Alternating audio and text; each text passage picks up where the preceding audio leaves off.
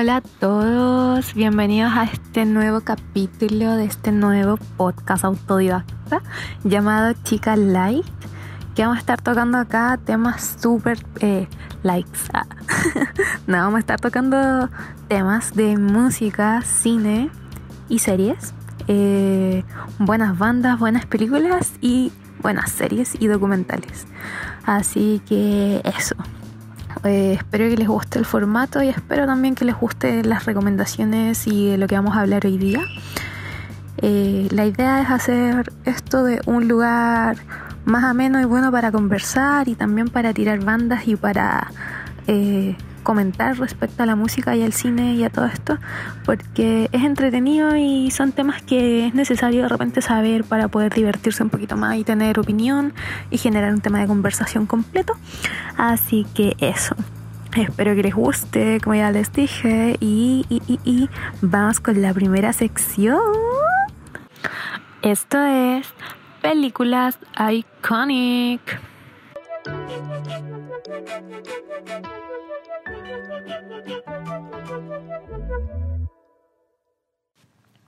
Bueno, ya entonces eh, vamos a partir con M. Night Shyamalan. No sé si se pronuncia de esta manera, pero este es un gran director eh, de cine y guionista igualmente. Eh, es un productor norteamericano, o creo que indio norteamericano, creo que nació en India y crió, se crió en Norteamérica. No estoy muy segura de esta información, lo, lo repito. Eh, la cosa es que es un gran director, tiene unas películas muy buenas, la verdad. Entre ellas está Sexto Sentido, un clásico del cine suspenso, un poco más terror de los años 90, 99 por ahí. También tenemos la película Señales.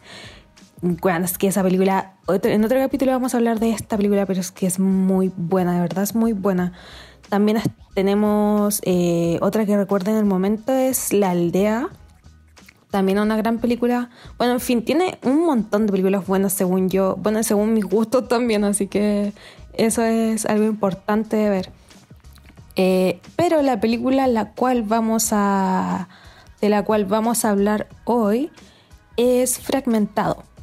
Fragmentado eh, es una película que se trata de... No, esto mm, va sin spoilers, que conste, para que no, no se preocupen por eso si es que no la han visto.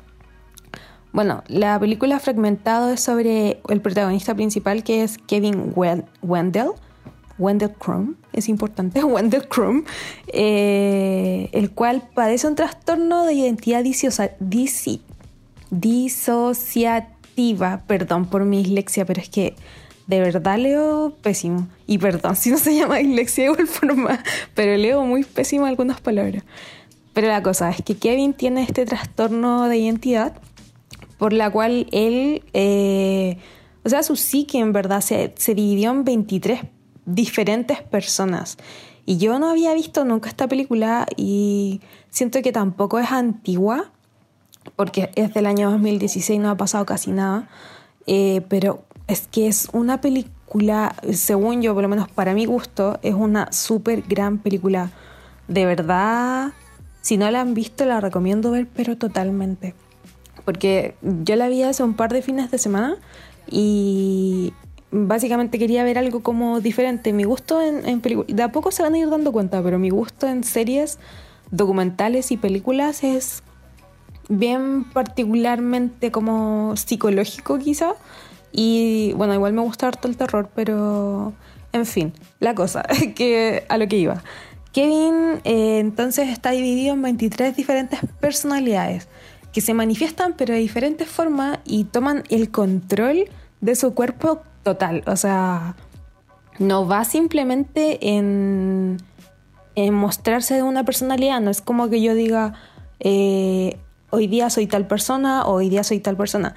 No, este loco de verdad su es otra persona, toma toma parte de su cuerpo y de cómo se manifiesta eh, al mundo, ¿cachai? Es una cosa, es súper interesante de ver, súper, súper interesante. Te dan ganas de saber lo que está pasando más allá, te dan ganas de, de comentar al respecto de esto, por eso lo estoy haciendo, porque es impresionante lo que uno no sabe. O sea, esa es una de las, gran, de las grandes cosas por las cuales me gustó tanto este film.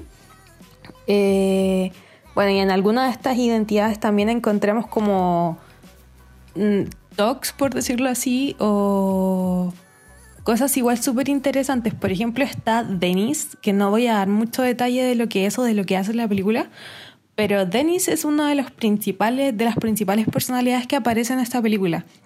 Es una persona, no sé, tiene como toque de personalidad, es súper pulcro, está como... Es como una persona súper correcta, recta, o sea, correcta, es recta más bien, es como cuadrado, ¿cachai? Pero tiene una, una parte eh, horrible de persona, súper mala realmente, así como mala. No, no voy a dar más detalle, pero mala. Es súper extrovertido, en verdad, y es. Eh, bueno, introvertido es la palabra. Y nada, un personaje súper interesante y cómo lo abordas. Eh, también en la película, cómo lo abordan, es súper, súper interesante. Luego tenemos a Patricia, que también es una de las que sale más en, en el film. Eh, ella es súper eh, refinada, por decirlo de alguna forma, pero también es una persona súper dulce. Pero sabe, entiende y se da cuenta tan fácilmente de cuando la están engañando que es súper interesante de ver porque te causa una sensación de lo van a pillar. Es como, weón, sal de ahí, te van a pillar. Como que, bueno, literal estuve así toda la película. Y nada, fue cuático, es cuático verlo. Así que bacán. Luego tenemos a Barry, que lo amé porque es demasiado moda aquí, fashion icon y nada, también le da un buen toque a la película. Pero bueno, cuando la vean lo van a entender. En verdad es como, en teoría es él, pero tampoco es tan él, entonces bueno, ahí está, la dejo.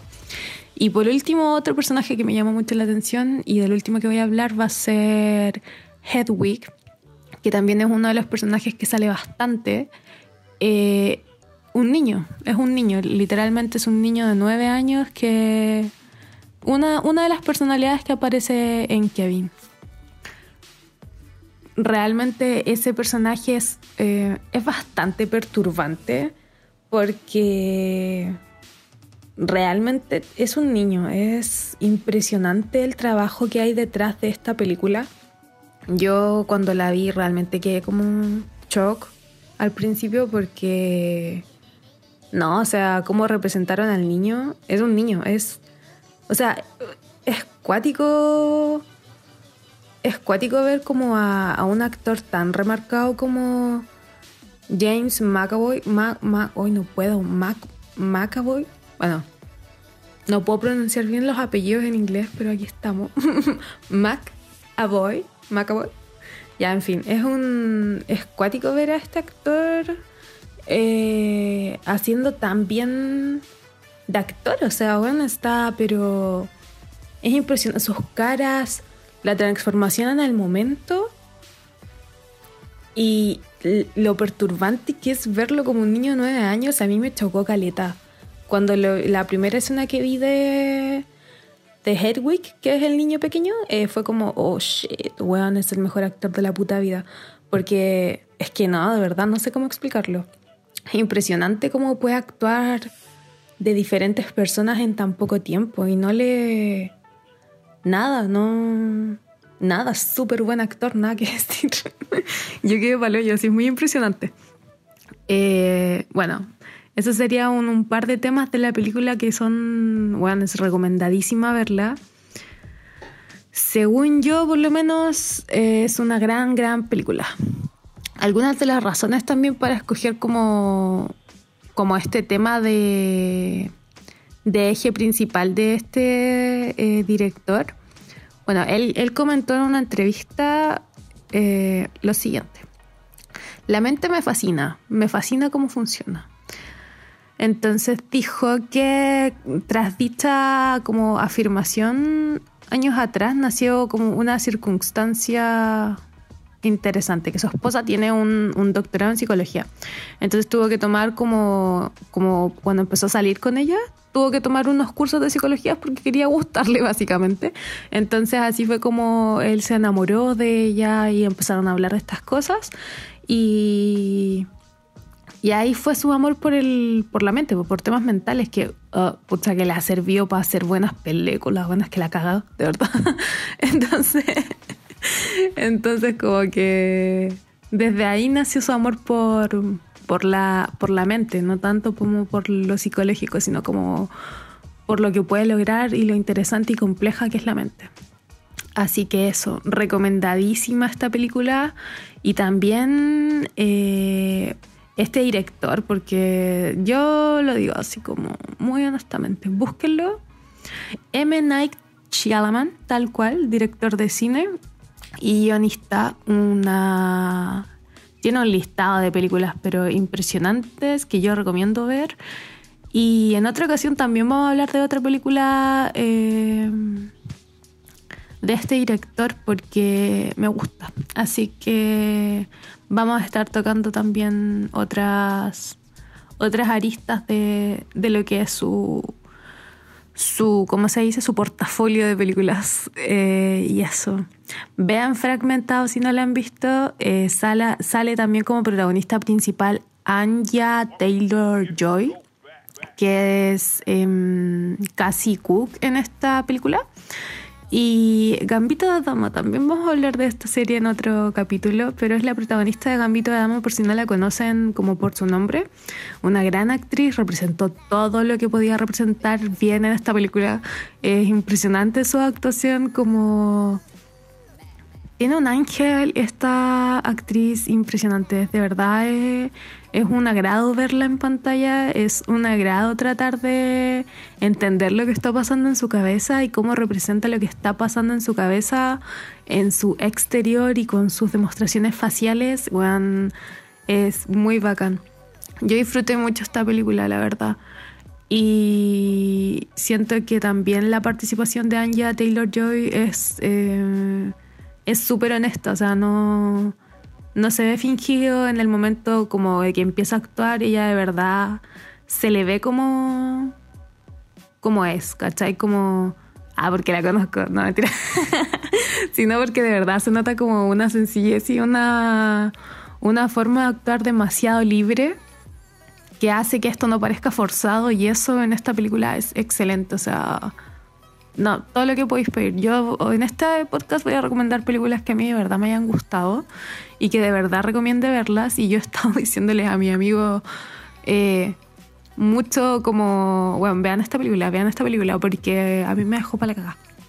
Y eso, si les gusta el poder de la mente y lo que puede hacer como lo que quizá podemos hacer y no lo sabemos, ¿cachai? Como quizás nada de lo que nos está pasando es completamente real, no sé, son cosas que dan para pensar, pero esta es una gran película y recomiendo totalmente verla si es que no la han visto.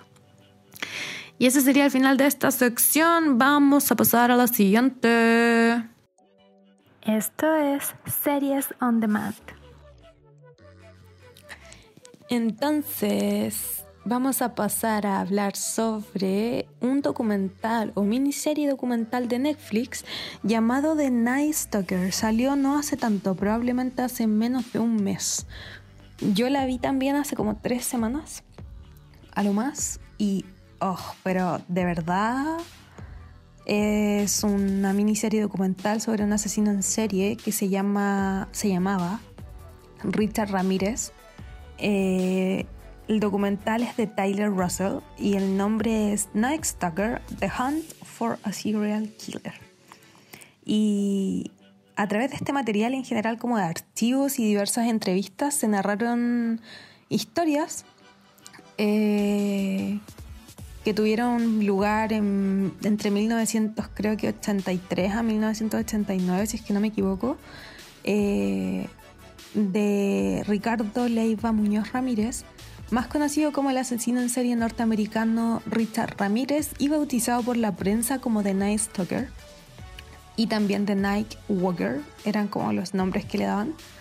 Eh, el relato se divide en tres capítulos de 46 a 50 minutos aproximadamente, muestran como en general la vista de la policía norteamericana y cómo logró conectar una serie de asesinatos cometidos en San Francisco, Los Ángeles y otra localidad más que no recuerdo el nombre, entre junio de 1984 o 83 hasta agosto del año siguiente. Al final igual él fue condenado eh, como en 1989, si en verdad estuvo mucho tiempo este caso activo en, el país, en, en Norteamérica, en Estados Unidos. Eh, les costó caleta dar con el responsable de esto. El de Night Stalker o Richard Ramírez cuidaba de una manera impresionante sus escenas en el sentido de, de su presencia en el lugar. Es increíble ver cómo este grupo de policías, eh, de detectives, llega a conclusiones y son conclusiones reales, y eso es lo más heavy, que, como te lo comenta el documental, la miniserie, es de una manera súper, súper real. O sea, son cosas que pasaron y tú sabes que está ahí como la misma persona que te está hablando es la misma persona que participó en el caso.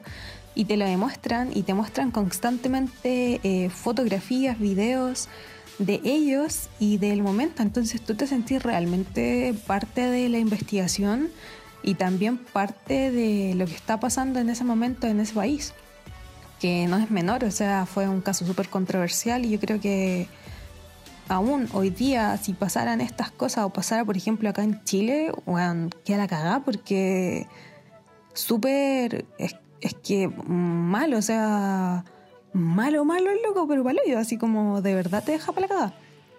Eh, ya se habían publicado antes eh, capítulos audiovisuales que se centraban en la historia de este asesino en serie de Richard Ramírez, pero como de acuerdo al director de, esta versión, los detalles como que delata esta versión son súper inéditos. Eh, es impresionante ver la cercanía que le dan, que le dio a este film o documental, como se le quiere llamar.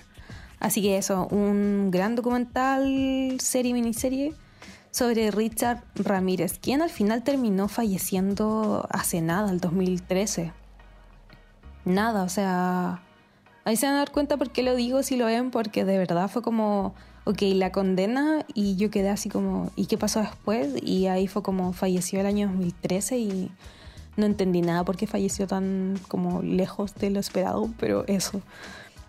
Eh, este personaje, vamos a hablar un poco de él también como para que se vayan entendiendo lo que se pueden encontrar sin dar mayores spoilers. Tiene un historial de vida súper conflictivo, súper conflictivo. Eh, Ricardo era su nombre, eh, se apodaba Richard. Se volvió un asesino en serie a los 24 años. Contaba con antecedentes anteriores de robo, con intento de violación, de uso de drogas a temprana edad. Pero en 1984 fue cuando ya definió su modo superandi, eh, descrito como por las autoridades de, de, la época y de las ciudades como satánico, que acabó con la vida igual de 14 personas dentro de lo que se tiene contemplado, porque tampoco tienen un número fijo de cuántas personas había matado en ese momento. Su caso lo llevaron los detectives Gil Gallardo del Departamento de Sheriff del Condado de Los Ángeles y Frank Salerno, quien era un reconocido eh, detective de homicidios en ese momento, era como el dios de los homicidios. Siempre hay uno, sobre todo en las películas norteamericanas y en las series norteamericanas. Y no, súper bien contado también, cómo lo, lo relatan estos detectives, cómo relatan lo vivido y lo que vivieron con sus familias en ese momento. Eh, Richard fue encerrado en el año 1989, como decía anteriormente, eh, con penas creo que como de 19, 20 muertes, las cuales no se llevaron a cabo eh, en ningún, como no le dieron la sentencia en sí en va, mucho rato, pero lo tenían encerrado, pero no le dieron la sentencia mucho rato. y falleció en junio del 2013, a los 53 años, imagínense eso, a los 53 años, por una insuficiencia hepática, creo que, o sea, creo que era cáncer o insuficiencia hepática, algo así. No recuerdo muy bien. La cosa es que este eh, personaje, Richard Ramírez, o Ricardo Ramírez, básicamente tuvo una infancia horrible y su comportamiento fue influenciado por un primo que él tenía que lo hacía ver y hacer cosas que horribles desde muy pequeño, entonces naturalizó algunas cosas y se dio que lamentablemente creó como esta violencia dentro de él.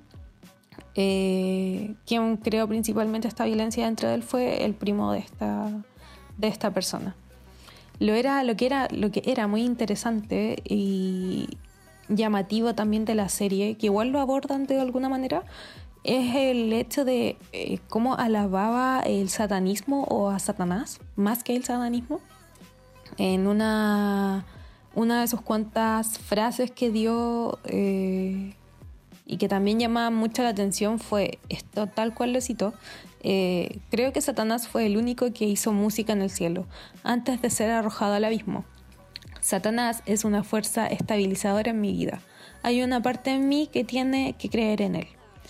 De esta forma hablaba Ramírez sobre la creencia eh, o sobre su relación con Satanás en ese momento.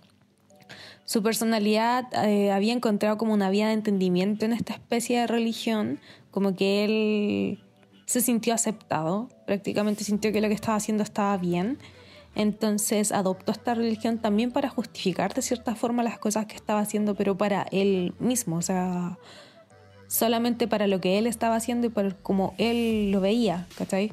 Entonces, nada, súper interesante también eso, abordarlo más allá y ver otra vez eh, lo que puede hacer la mente. Obviamente no siempre va a ser bueno, pero también es súper interesante verlo y de analizarlo de fuera y de si tenemos tiempo para ver algo, igual, ¿por qué no ver algo que te va a dejar una pregunta y el porqué del porqué del porqué, ¿cachai?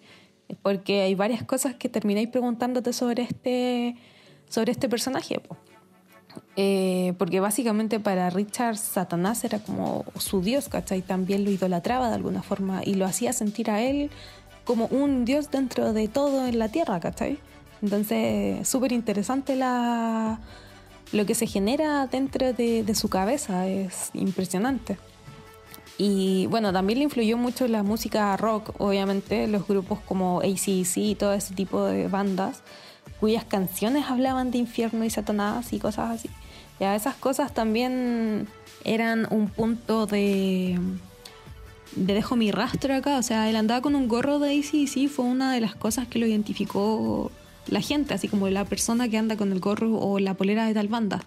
Así eh, lo identificaban varios personajes que se habían topado con, con él en el camino. Eh, de ahí se mudó a Los Ángeles y aquí comenzó todo lo que van a ver en, el, en esta miniserie documental que recomiendo totalmente. Es una gran serie. Eh, dura, tiene una duración de tres capítulos y oh, es que son de verdad los primeros capítulos como que quedáis así como, what the hell, es como, bueno, ¿qué, ¿qué está pasando? ¿Qué está pasando? Es como, realmente que hay así como, que. Y después viene como la parte donde lo capturan y es como, oh my god, when yo vi esta serie, miniserie documental literal en una noche me faltó un capítulo porque necesitaba dormir.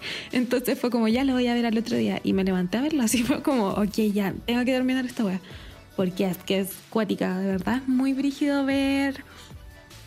Es otra forma de true crime. Es, es tú eres parte de una weá que es que te muestran evidencia. Entonces es, es es cruda de cierta forma igual verla. No te muestran obviamente todo, pero igual es crudo verla. Eso sí, sí es importante de, decir, porque es, es una gran miniserie, pero también muestra cosas. Como para que lo tengan en mente si lo quieren o no quieren verla. Si les gusta o no este tipo de, de series y películas y cosas así también, pues, porque hay gente que perfectamente no le puede gustar. Entonces, eso. Una gran serie de Night Stalker Está disponible en Netflix y nada, yo recomiendo verla también y también analizarla un poco más allá. No sé quién simplemente es que es un asesino en serie y aterrorizó a tal parte de Norteamérica en su, en su época. No échenle un ojo más allá. Y yo creo que a todas las series y películas que voy a estar hablando en este mini podcast, eh, véanlo un poco más allá, vean un vean lo que hay más allá de, de la simple película o serie, ¿cachai? Como el porqué del porqué, como decían delante. Porque es, es interesante ver la funcionalidad, ¿cachai? De cómo, de lo, cómo funciona la mente en las personas y en diferentes personas. Eh, y cuál es el poder real de esta misma, ¿cachai? Como, obviamente, no se pone Night Stalker, eh, lo que puede hacer la mente para esa persona es súper interesante y a la vez súper terrorífico y horrible. Y como comentaba anteriormente, en Fragmentado, eh, obviamente es otra categoría, es ficción, pero también está tan bien tocado que te hace pensar más allá de cosas que existen, ¿cachai?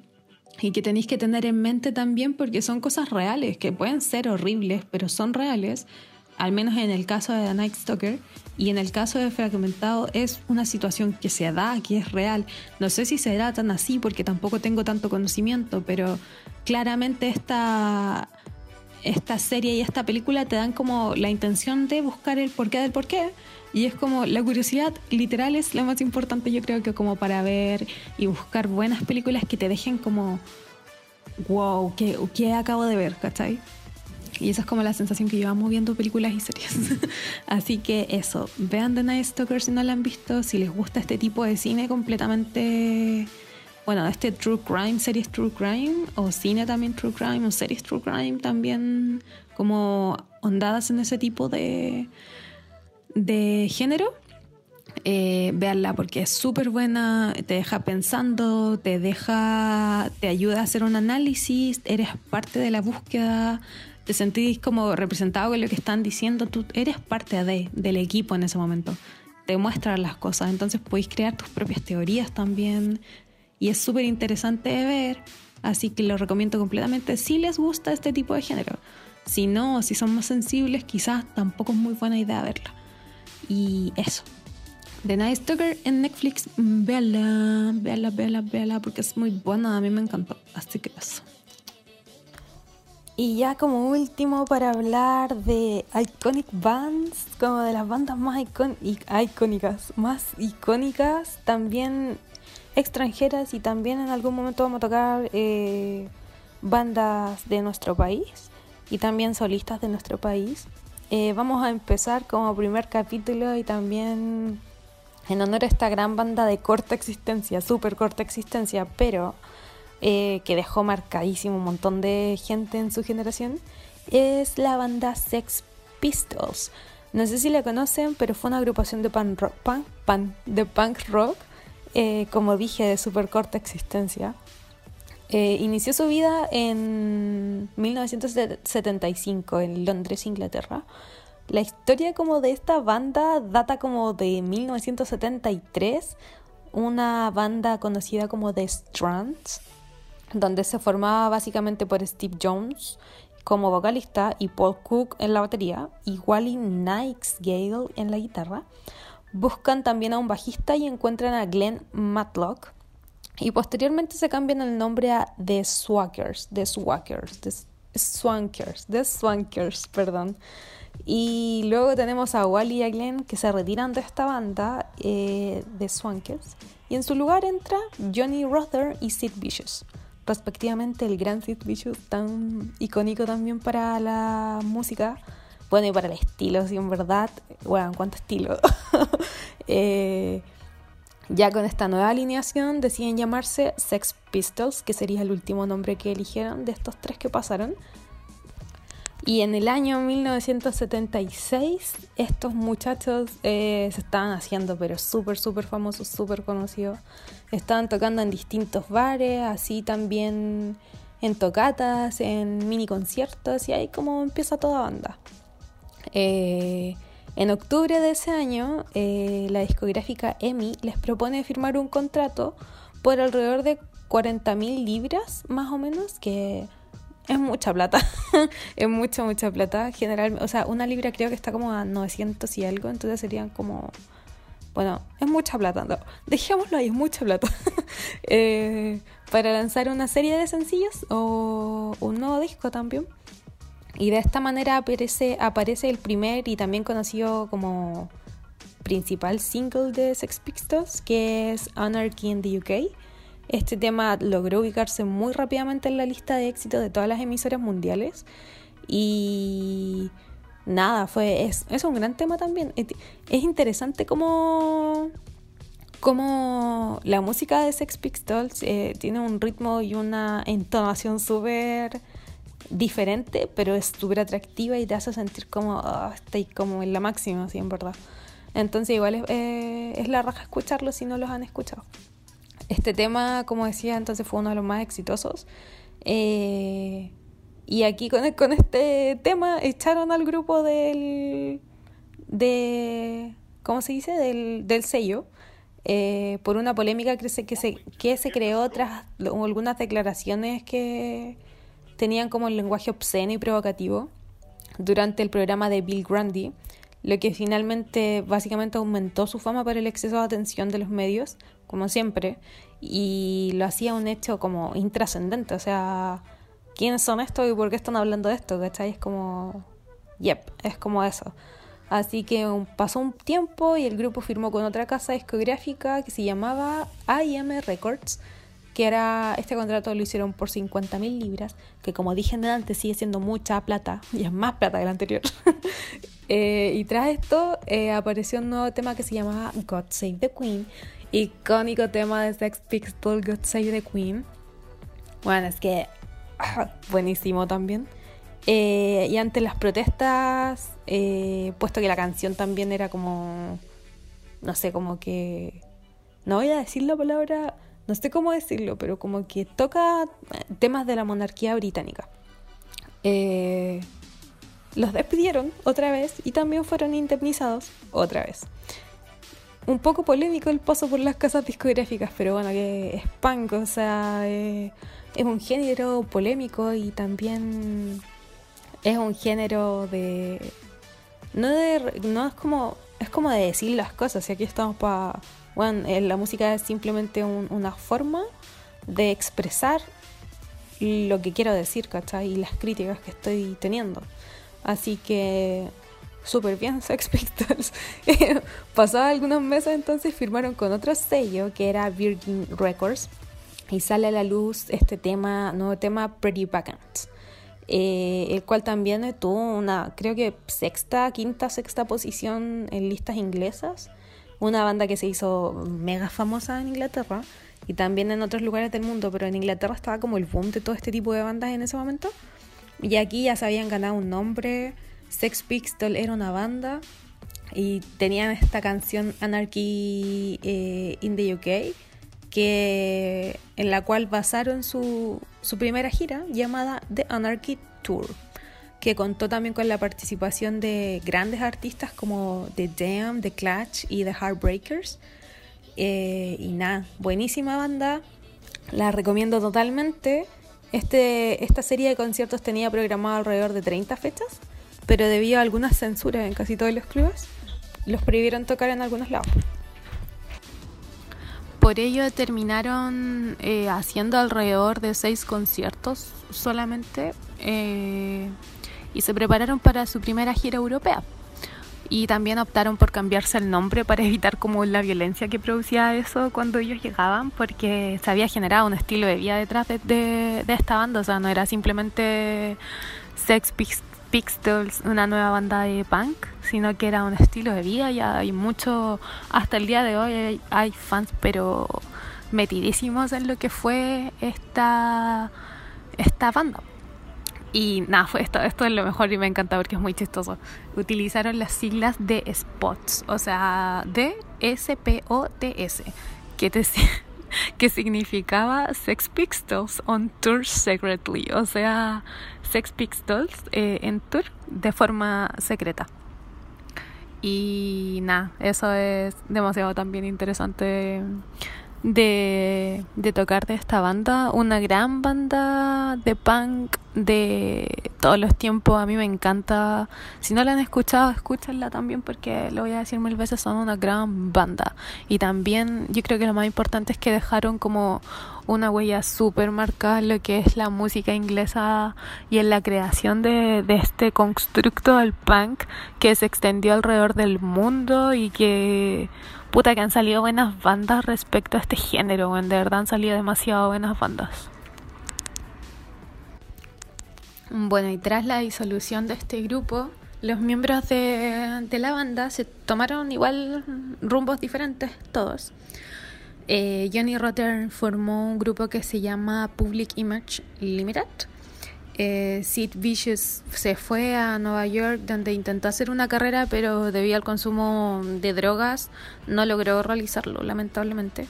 Además fue acusado por asesinato y posteriormente murió a causa de una sobredosis de heroína en 1979. McLaren se dedicó a tratar de hacer películas sobre los Sex Pistols, una fallida en 1977 y la otra bajo el título de Great Rock and Roll Swindle. Swindle. Eh, y es así como en 1980 aparece un álbum póstumo a la carrera musical de los Sex Pistols y trata sobre esta banda sonora el documental de McLaren. Eh, más adelante también decidió ser productor de algunos grupos y terminó lanzando temas también como solista. Proyectos en solo, solitarios. Por su lado, Cook y Jones continuaron trabajando en la música y grabaron también para otros artistas y más tarde, o sea, después de un tiempo formaron un grupo que se llamaba The Professionals. En 19 no, 1996, los Sex Pistols se reúnen para realizar una gira y también lograr lanzar un nuevo disco eh, en el tour que llegó como con nombre Fightly Lucre Life. No sé cómo se pronuncia lucre, lucre, no, no sé. Eh, pero se llamaba la gira por el lucro indecente. Y en el año 2006 fueron inscritos en el Salón de la Fama del Rock and Roll pero ellas despreciaron la invitación porque como menos de Sex Pistols Anarchy in the UK así que eso eso ha sido el mini paso por la historia de los Sex Pistols, una gran banda inglesa que tienen que escuchar si no la han escuchado.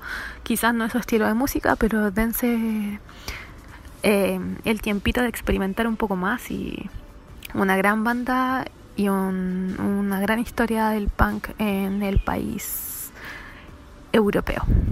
Así que eso, esas han sido nuestras, nuestras secciones por hoy. Así que eso, muchas gracias por escucharme, espero les haya gustado este primer capítulo de este nuevo podcast.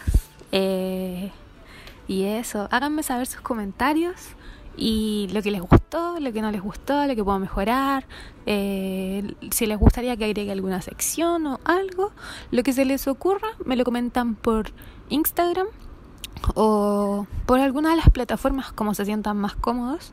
Y eso. Espero les haya gustado, estoy demasiado emocionado.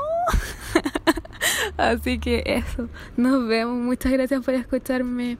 Un gustazo. Chaito. Bye.